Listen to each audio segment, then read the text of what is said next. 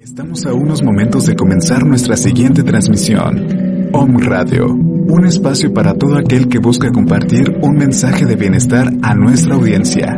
Transforma tu perspectiva a través de nuestros programas de la mano de expertos. Sintonízanos en Facebook Live, YouTube, Spotify, iBooks y Apple Podcast. Comenzamos.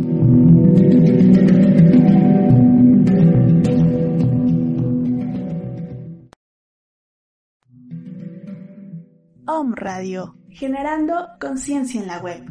Nuevo número. WhatsApp 2225 77 77 86. 2225 77 77 86.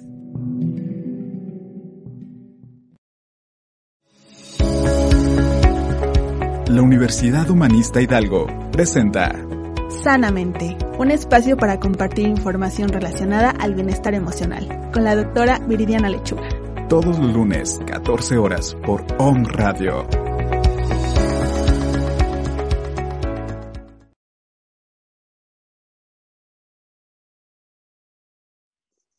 ¿Qué tal mis estimados amigos? Sean bienvenidos a una transmisión más de Sanamente, porque sanamente es pensar diferente. Les agradecemos a todos nuestros contactos por compartirnos en sus grupos de WhatsApp. No se te olvide que puedes encontrar nuestro programa en YouTube, Spotify y sobre todo aquí en nuestras cuentas este, personales. A mí me puedes encontrar como Viridiana Lechuga o llámame al 22 22 38 91 01. Y en esta ocasión tenemos un programa muy especial para ti. Yo sé, yo sé que siempre digo lo mismo, pero es un programa muy especial porque hoy vamos a hablar sobre la codependencia en las relaciones de pareja. Y para ello tenemos como invitado a nuestro doctor favorito, el doctor Juan Manuel Carvajal Blancas, desde la hermosa ciudad de Oaxaca, de León, Oaxaca, y está con nosotros eh, en esta ocasión. Y bueno, antes de pasar con él, vamos a ver nuestro pensamiento del día. Así que escuchemos con atención.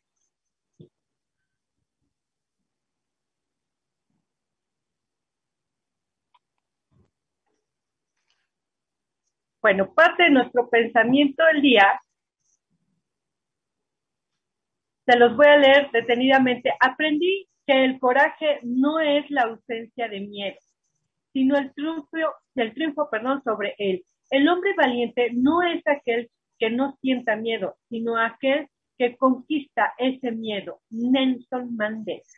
Muy bien, pues ahora sí le damos una cordial bienvenida a nuestro querido doctor Juan Manuel Carvajal Blancas, que está con nosotros desde la ciudad de Oaxaca de Oaxaca. Adelante, Manu, muchas gracias por estar con nosotros y vamos a iniciar con nuestro tema. ¿Cómo te encuentras en esta ocasión, Manu, en este puente largo? Bueno, muchas gracias, Viri, eh, por las palabras, por la bienvenida y por la invitación, por supuesto, a compartir una vez más en Sanamente, por supuesto, a un radio que abre pues su plataforma también para poder llegar a la gente que, que sigue estos programas tan interesantes, esta labor tan interesante que haces con todo el equipo de psicólogos y psicoterapeutas que contigo colaboran. Y muy contento, con mucho calor aquí en Guajuapan de León. Estamos ya en plena entrada precisamente de la temporada calurosa y pues muy contento de estar nuevamente en el programa. Pues muy bien, vamos a iniciar con algo muy básico, porque hablamos de la codependencia y no sabemos realmente qué es codependencia. ¿Nos podrías explicar qué significa codependencia o cómo podemos observar codependencia? Sí, bueno, codependencia regularmente, bueno, sobre todo lo, escuchamos hablar en las relaciones de pareja. Sin embargo, no, no se limita solamente a las relaciones de pareja. Podemos hablar de vínculos entre padres e hijos, entre amistades. Es todo tipo de relación donde se pierde lo que es la condición de individualidad entre las partes, ¿sí?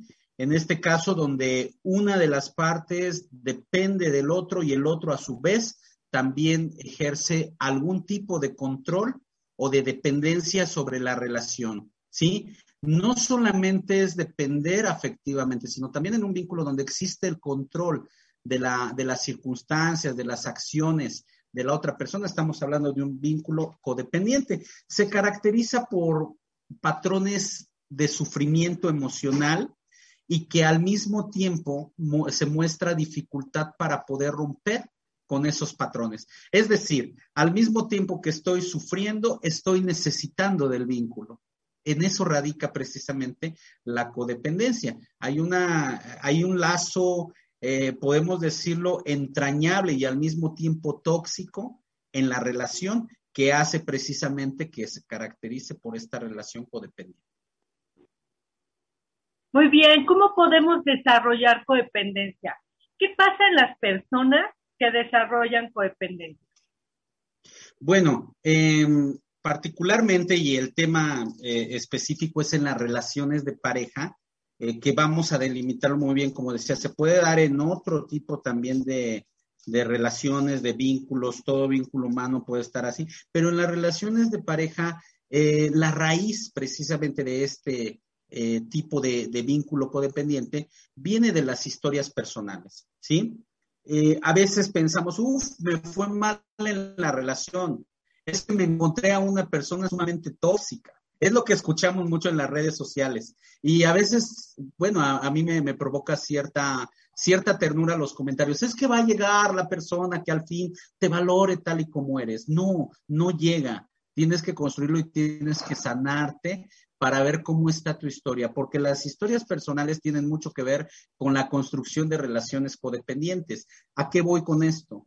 Si en la historia personal, en la historia eh, de cada uno de los miembros de la pareja, hay situaciones que no se han sanado, se van a enganchar, van a florecer, van a efervecer en la relación de pareja. Las heridas de infancia que no han sido sanadas, y hablo de las heridas emocionales, que nos provocamos principalmente en el vínculo con mamá y papá, tienen mucho que ver en la construcción de relaciones codependientes y de relaciones que tienen también eh, otro tipo de características que se suman también a la codependencia, como la violencia, por ejemplo. Por eso este tema es tan importante, porque la, situación de las relaciones codependientes se dan o, o, son el campo, por así decirlo, donde va a brotar, a efervecer lo que son los patrones y situaciones de violencia. Pero está en la raíz de la infancia, en lo que vivimos en nuestras relaciones con mamá y papá y que ha, dejado de atenderse y de sanarse, donde se presenta toda, todas estas situaciones que posteriormente van a emerger, a verse o no, porque a veces se invisibilizan dentro de lo que son las relaciones de pareja.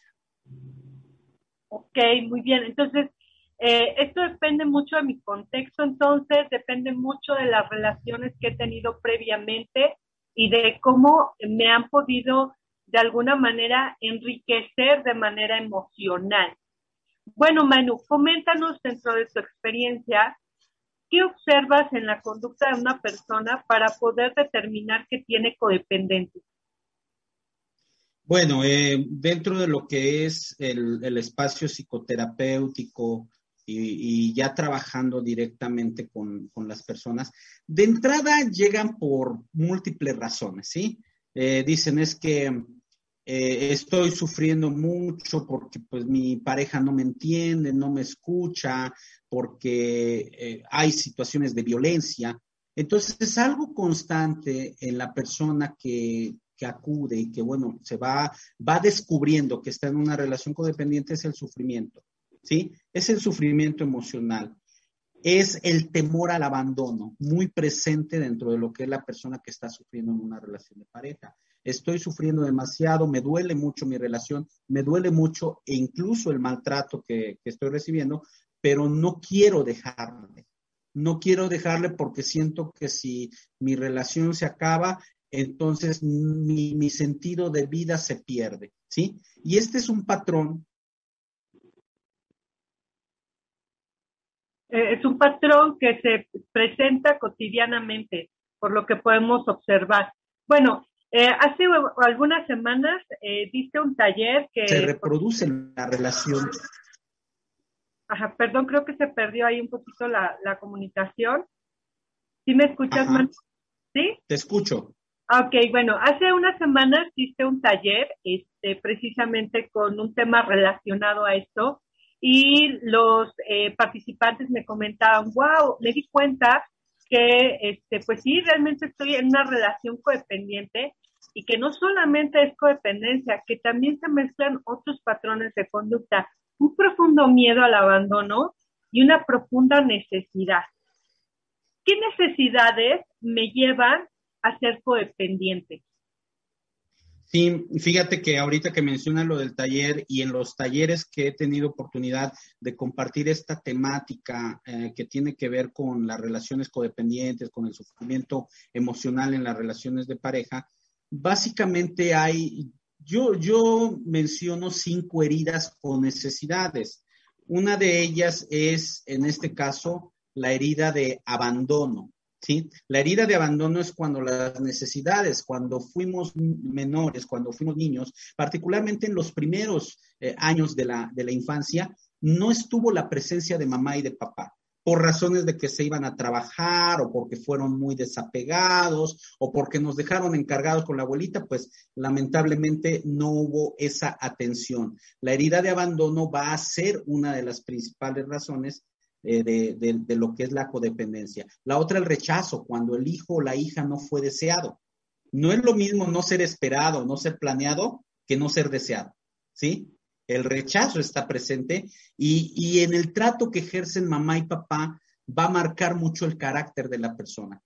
La otra necesidad eh, que en este caso va a estar presente es estar relacionada con la herida que le llamamos de humillación un niño o niña que fue menospreciado, que fue devaluado, que fue maltratado, ridiculizado, va a estar queriendo agradar, esa va a ser la manera como lo va a manifestar a su pareja. Va a hacer todo lo necesario para que cause aceptación con la pareja. La otra herida es la herida de traición, que en la herida de traición es cuando los papás mamá o papá le fallaron con las promesas que le, le dieron al hijo o la hija y por lo tanto la necesidad va a ser de control.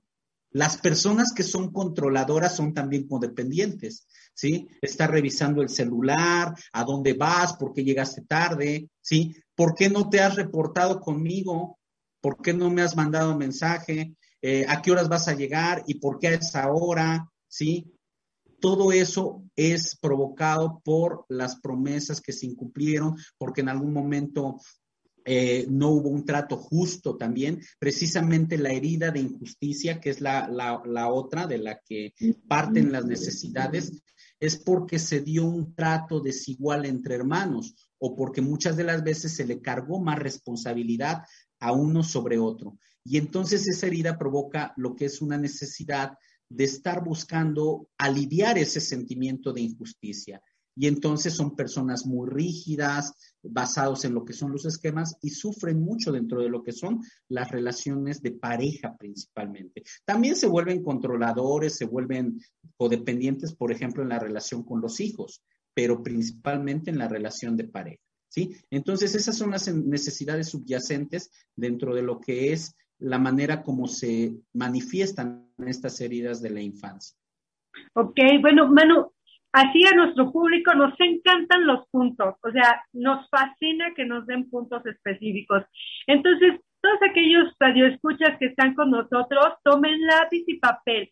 Son cinco eh, situaciones, cinco heridas, nos comentabas. ¿Nos podrías volver a mencionar estos puntos así rápidamente? Es estos, lo otro, lo que para que nuestros eh, radioescuchas puedan apuntar. Claro que sí, con todo gusto. La primera herida es la herida de abandono, ¿sí? La segunda es la herida de rechazo, ¿sí? La herida de humillación es la tercera. La herida de traición, la cuarta. Y la herida de injusticia, la quinta. ¡Qué maravilla! Yo creo que ahora todos los que estamos escuchando podemos identificar cuáles son nuestras necesidades y qué tenemos que trabajar en psicoterapia. Así que si has eh, dado con el punto, si te has dado cuenta que tienes ahí un tema latente, es importante que vayamos a terapia. Manu, explícanos eh, qué es vínculo y cuándo es que dejo de tener un vínculo y comienzo a tener una codependencia. Bueno, eh, vínculo es toda relación afectiva que se establece con otro ser humano, ¿sí? Qué importante esto que dices, porque cuando llega la gente a terapia, piensa que lo que tiene que trabajar es el cambio del otro o el cambio personal, particularmente en la terapia de pareja, ¿sí? Es que yo vengo porque necesito que mi pareja se dé cuenta de que la está regando, ¿sí? De que necesita hacer estos cambios. Es muy común y tú lo vives también cotidianamente en, en tu trabajo psicoterapéutico. Aquí es muy importante mencionar que con lo que tenemos que trabajar en terapia de pareja es con el vínculo. Es esta, esta tercera entidad que existe entre dos seres humanos que están compartiendo responsabilidades, afectividad, confianza y vida sexual. ¿Sí?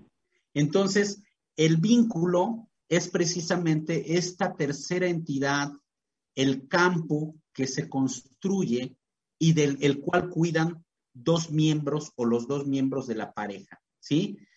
Con lo que vamos a trabajar es con revisar cómo está el vínculo, fíjate bien y fíjense bien los radioescuchas, a partir de las historias personales, porque cada uno viene así con todo lo que tiene que ver con su sistema familiar. Trae expectativas, trae creencias, trae un montón de cosas dentro de su historia y llega con la otra persona que también trae sus creencias, sus costumbres, su manera de ver la vida y sus propias heridas cada uno de ellos. Entonces, trabajar en el vínculo es revisar qué expectativas trae cada uno que están dificultando el poder tomar acuerdos. Cada uno tiene que ceder una parte de su individualidad en favor del vínculo, porque muchos quieren hacer cambiar a la pareja para que se adapte a su sistema de creencias.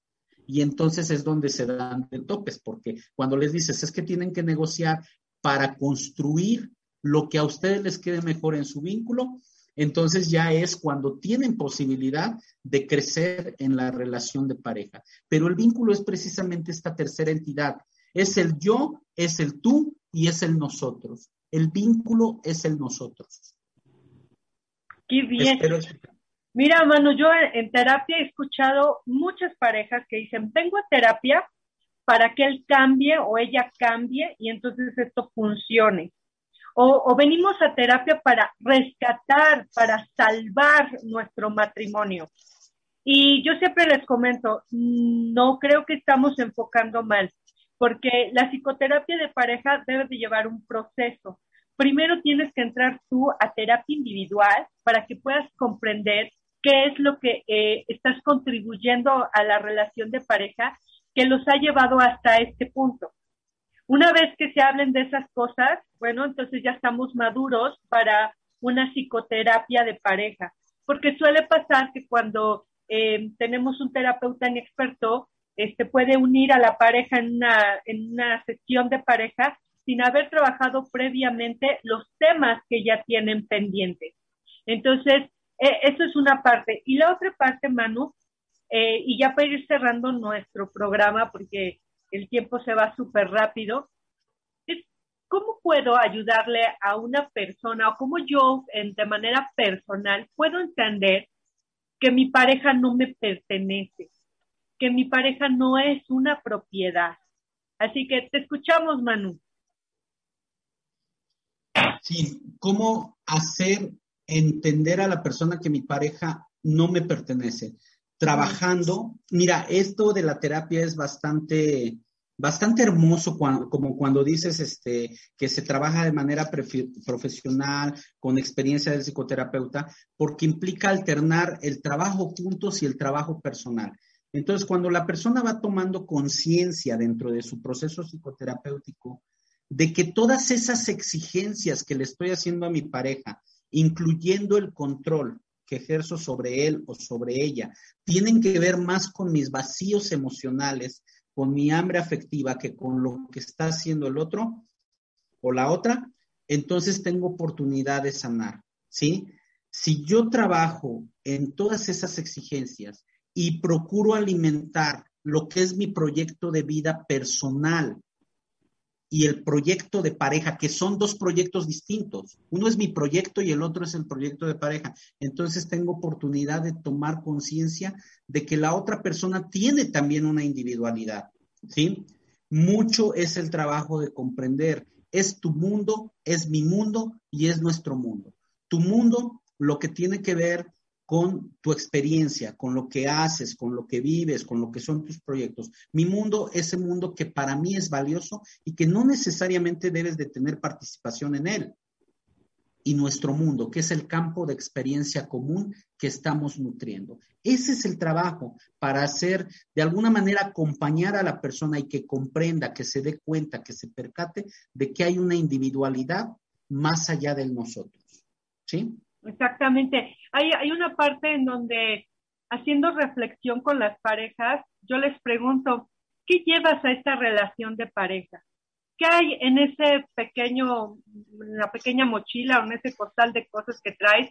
¿Qué hay? ¿Qué cosas son positivas? ¿Qué cosas no son positivas? ¿Qué llevas y con esto contribuyes a la relación de pareja?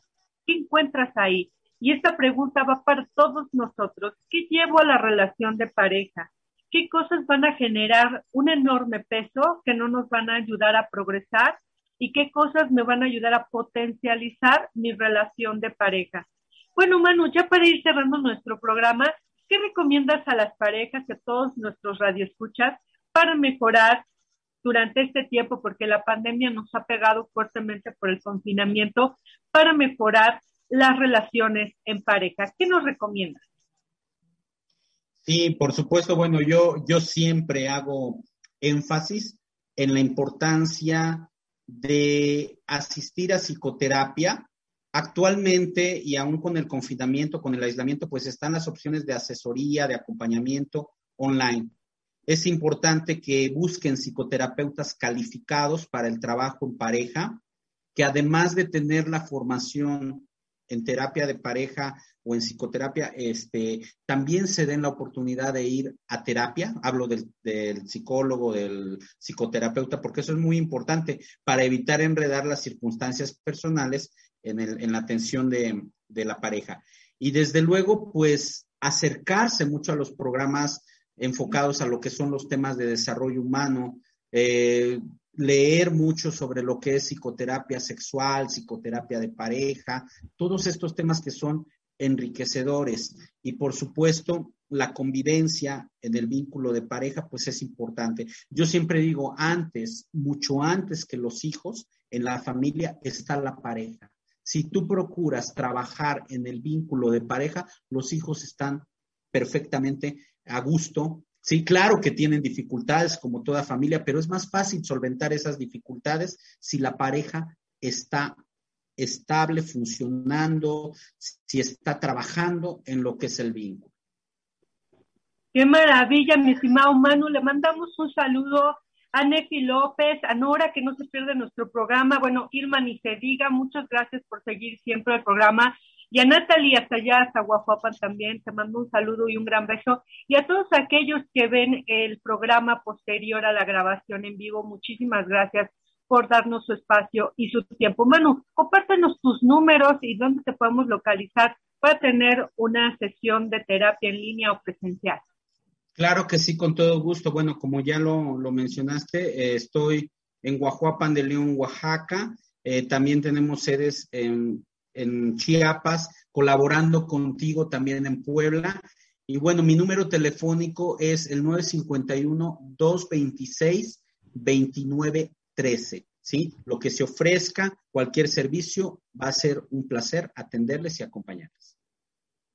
Muy bien, pues les agradecemos a todos nuestros radioescuchas que han estado con nosotros y les invitamos a que participen en nuestro diplomado en tanatología que se apertura este 20 de marzo. El grupo ya, ya está casi formadito, quedan muy pocos lugares, así que les invitamos a ser parte de nuestro eh, diplomado en tanatología.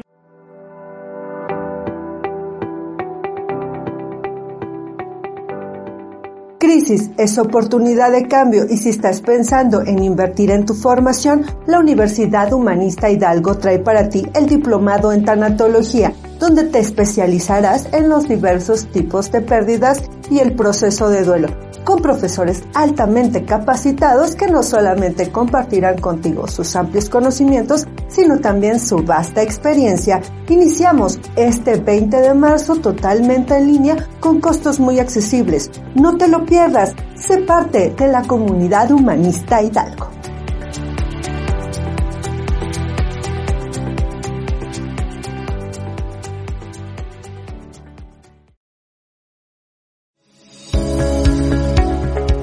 La Universidad Humanista Hidalgo presentó Sanamente, un espacio para hablar de bienestar emocional con la doctora Viridiana Lechuga. Por Om Radio.